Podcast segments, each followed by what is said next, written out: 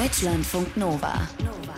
Das perfekte Buch. Für den Moment, wenn dir ein Mann Feminismus erklärt. Du möchtest deiner Mutter etwas Gutes tun?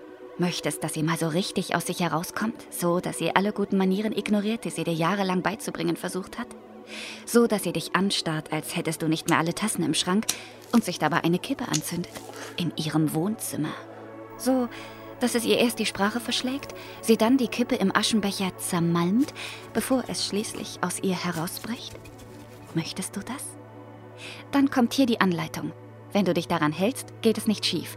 Vorausgesetzt, die Voraussetzungen stimmen. Bereit? Okay. Erstens. Du bist männlich. Ihr Sohn. Im Idealfall ihr einziger. Es ist okay, wenn du Geschwister hast. Wenn du nicht männlich bist, bist du leider raus. Sorry. Zweitens, du bist hetero. Es ist okay, wenn du homo bist. Aber hier soll es ja nicht um dich, sondern um deine Mutter gehen. Also, tu so, als wärst du hetero. Drittens, du bist in einem Alter, das als erwachsen gilt. Also in einem Alter, das der Gesellschaft suggeriert, alles im Griff zu haben. Job, feste Freundin oder Frau. Im Idealfall ein Haus, Kinder, Ziele. Sagen wir, du bist 35? Viertens, Du besuchst deine Mutter ohne Ankündigung. Vielleicht kocht sie gerade was. Oder sie passt auf den kleinen Sohn deiner Cousine auf. Wichtig ist, deine Mutter muss beschäftigt sein. Am besten damit, sich um was zu kümmern. Und jetzt kommt die Kühe. Fünftens. Du dankst deiner Mutter. Dafür, dass sie sich jahrelang für ihre Familie aufgeopfert hat dass sie die Schnapsideen von einem Studium oder einer Reise sausen ließ und die Ausbildung absolviert hat, die ihr Vater für sie klargemacht hat, damit sie so schnell wie möglich heiraten und Hausfrau und Mutter werden konnte. Du dankst ihr dafür, dass sie statt auf Partys zu gehen Windeln ausgekocht hat, dass sie ihre eigenen Bedürfnisse oft ignoriert hat. Immer stand das Essen auf dem Tisch, in einem urgemütlichen Zuhause. Wenn du könntest, würdest du sofort bei ihr einziehen. Und dann sagst du ihr, dass du Hunger hast und bittest sie, was Leckeres für euch zu kochen. So.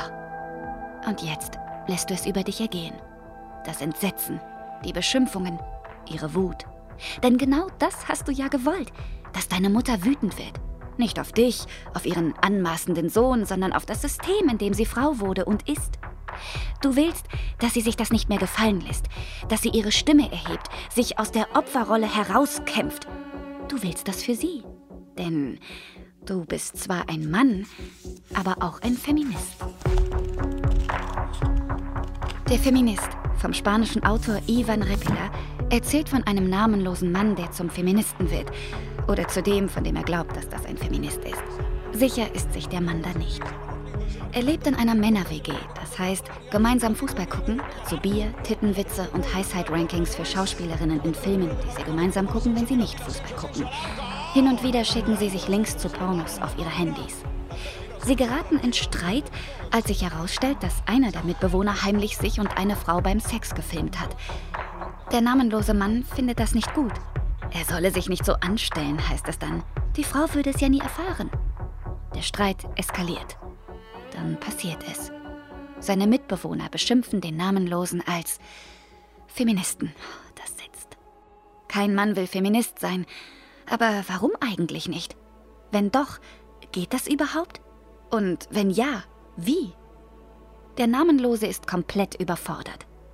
Er beschließt, herauszufinden, was Feminismus ist. Auf einer Lesung von Siri Hüstvedt lernt er eine tolle Frau kennen, Nachwa. Sie kommen zusammen. Es ist schön. Nachwa erklärt ihm vieles zur Rolle der Frau, zum Patriarchat, über strukturelle Diskriminierung und vieles mehr. Das Nachzuplappern fühlt sich gut an, jedenfalls viel besser als Tittenwitze zu reißen. Der Namenlose erkennt, wie schwer es die Frauen haben, wie mies mit ihnen umgegangen wird, auch von ihm selbst. Und deshalb schmiedet er einen Plan. Er will den Frauen helfen beim Wütendwerden.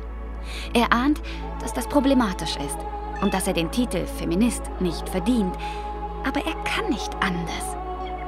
Er setzt eine Gewalt frei, der er sich nicht mehr entziehen kann. Und bei seiner Mutter fängt er an. Deutschlandfunk Nova. Das perfekte Buch.